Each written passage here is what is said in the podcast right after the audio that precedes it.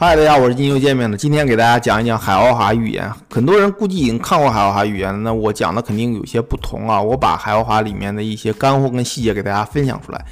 那么，让我们开始吧。那么，整个海奥华其实海奥华星球的人，他来到地球，带了一个叫做米歇尔的人去进行了十天的这样一个宇宙的游玩吧。那么在这个十天游玩中，米歇尔也看到了非常非常多的高等文明、低等文明和被毁灭的文明。这个时候，这个这个海奥华里面的这个外星人叫涛，他跟米歇尔讲了很多很多这种道理啊，包括啊一些对宇宙的认知啊。接下来给大家分享一些我读这本书的一些干货吧，总共有十六点在这几。那么第一点呢，就是说，呃，这个涛提到的百慕达，那百慕达其实是地球的高纬度跟地球的这样一个三维的物理世界之间的一个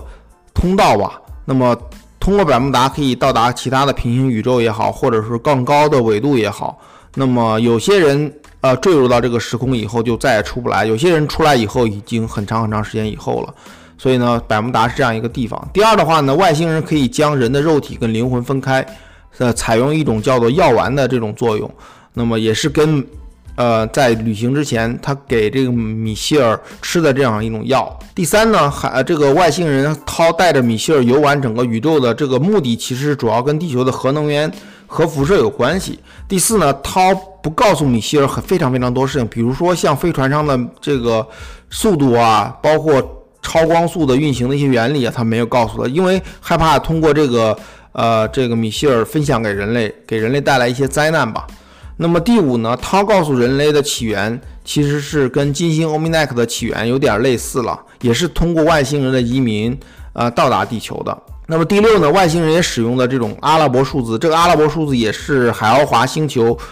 这个传递给地球的。那么也是从零到零一二三四五六七八九，而且每个数字都有自己的这种含义，跟这个海奥华星球那个含义是一样的。第七，他们乘坐这个飞船，周围有非常非常多的反射枪啊，反物质枪。这个反物质枪是喷射出来非常非常沙粒般的这种反物质，来击碎在远处的这样的宇宙尘埃或宇宙的这种陨石，避免这个飞船高速运转的时候会撞击到这些陨石。啊，还有就是说，飞船周围有非常非常强大的磁场啊，它也会给飞船带来一定的保护或者一些功能性的作用吧。那么第八点就是一百三十五万年前，人马座有个叫做巴卡拉迪尼的星球上啊。他们决定向太阳系的火星、地球移民呢，主要是因为他们当地这个行星逐渐冷却了，所以他们不得不移民。那么在他们这个星球上，其实也是有非常长的历史，大概有八百万年的历史。在这个历史上，曾经也被核武器啊，包括核战争毁灭。在这个毁灭的基础上，只有大概不到两百人生存吧。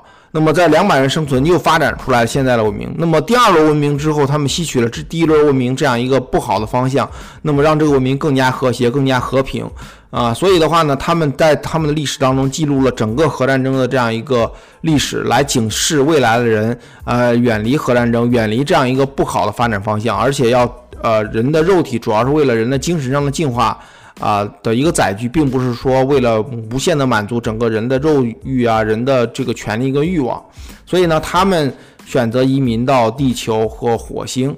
那么第九就是说，他们开始为什么呃主要选择移民到地球呢？主要因为他们开始勘探火星以后，发现火星并不适合他们大批量移民，因为火星上的这个气候。啊，也不是那么好，而且火星也是逐渐冷却的一个星球。火星上本来也有人居住，大概火星人是一米二到一米五的高度。那么这个跟火星男孩之前的描述也是一致的。而且火星上的动物吧，植物不是那么丰富，动物好像有猪、乳、山羊、老鼠等等等等等啊。所以经过他们缜密的考察，火星不适合他们大批量移民，可能有少数的科学科学勘探在上面，但是大部分人还选择了地球。那么第十呢，就是说他们第一个移民过来的人是人种是黑黑种人种，黑种人种在地球上他们的地点是澳洲。那么后来黄种人也来到了这个地球，就是说呃来到了缅甸这周围。所以当时地球的整个自转是呃三十二小时十二分，两百八十天的整个公转周期就是一年大概两百八十天那么十一呢，就是说地球当时刚嗯刚来到这个黄种人跟黑种人移民的时候，他们其实完全是不适应这个星球的，包括地球上很多植物啊、动物，啊他们没办法去进行食用，所以呢，他们带来了很非常非常多的植物，比如说像玉米啊、向日葵啊、小麦啊、高粱啊、木薯等等等等。那么比较好玩的事情是，他们也移民过、移植过来了山羊跟这个袋鼠，因为呃山羊跟袋鼠在他们的那个星球叫。呃，巴拉卡尼星球其实是一个食用的这样一个主食吧，相当于。那么他们来到之后呢，他就把这个主食带过来，就发现这个袋鼠啊没有什么吃吃的食物，所以他又把袋鼠吃的这种一个真细的硬草，细硬草也给移植过来，叫做这个阿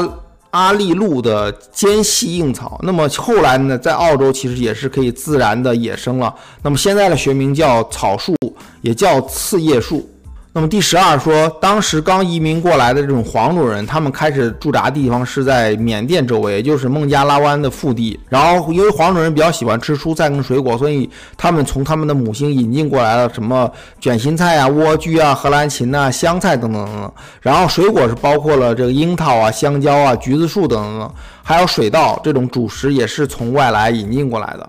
那么第十三就是说，呃，当时的南极洲其实是适宜人类居住的，它和澳洲是相连的，所以呢，在温度上啊，包括在这个行这个跟内陆相通上面都是比较便捷的。第十四呢，他们当时的整个社会结构也非常非常发达，政治结构也非常非常发达。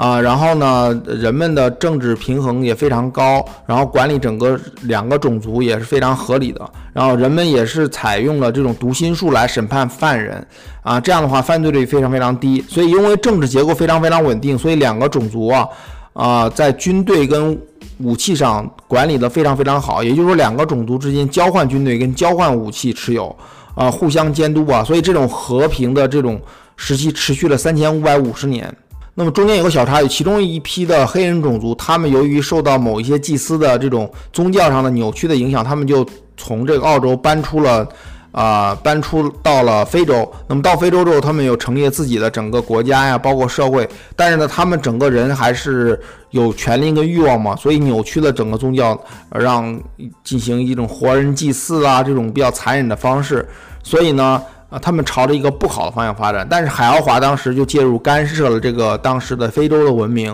啊，用一些神迹啊，或者用一些这种心灵感应的能力引导了当时的大祭司。那么大祭司也非常悔过，后来嘛，啊，经过一些一系列的事情，把这个非洲整个文明又朝向了一个比较合理的、比较正确的方向发展吧。所以非洲整个文明也发展的非常非常好。那么第十六点就是说小行星撞地球这个事情。那么当时呢，海奥华的这个涛也给米歇尔解释了小行星撞地球这样一个过程。那么由于当时这个地球，呃，黑人种族跟黄人种族之间的这样一个非常和谐的社会，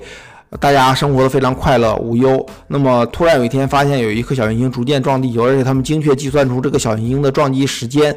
啊，所以呢，他们就开始准备了一些物资跟人员，嗯，大概有两百多艘飞船吧。那么这些飞船其实已经失去了远程航行能力，但是他们还可以在地球的同步轨道停留大概十二周左右。啊，至少说有一些救援物资可以可以运到空中，然后再返回地面进行救援。那么有一个失误就是他们计算出了这个地球跟小行星相撞的这个时间点出现了误差，而且他们也没有计算出小行星当时到地球时候会分成三颗小行星来同时撞击地球。那么这样的话就造成了只有七艘飞船上升空，那剩下的所有的一百多艘飞船全部坠毁了。那么这七艘飞船里面有三艘的是黑种人。呃呃，四艘的是黄种人。那么逃出来之后，十二周以后，这个七艘飞船返回以后，只有一艘飞船平稳的落地到了地球，因为其他六艘都是被风暴啊，包括地球的这种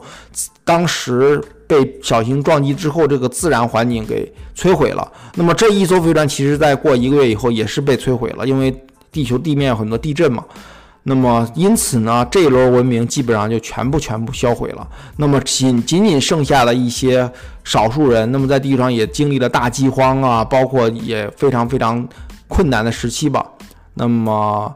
以上的十六点呢，是我看的这样一个海奥华这个小说里面写的一些摘要吧。大家有兴趣了，可以自己去看这本小说。那么，由于这个小说非常长啊，我还没有看完。啊，我可能会分三集给大家讲，那么希望大家关注我，我会未来几天给大家把后面两集给逐渐的摘要做出来。那么刚才给大家描述这个海奥华呃星球人了解的地球的历史，其实跟金星人欧米奈克的那个历史有一点点不同。欧米奈克说的是小行星撞地球以后，呃，使地球产生了大冰川时代。在地球冰川时代之前，其实就已经有核战争了，把地球整个文明毁灭了一遍。那么在这个海奥华描述的历史里面，其实是在呃这个。人马座里面的他们的母星其实已经有过这个核战争毁灭，他们的文明高度发达以后才移民到地球，而在地球上呢，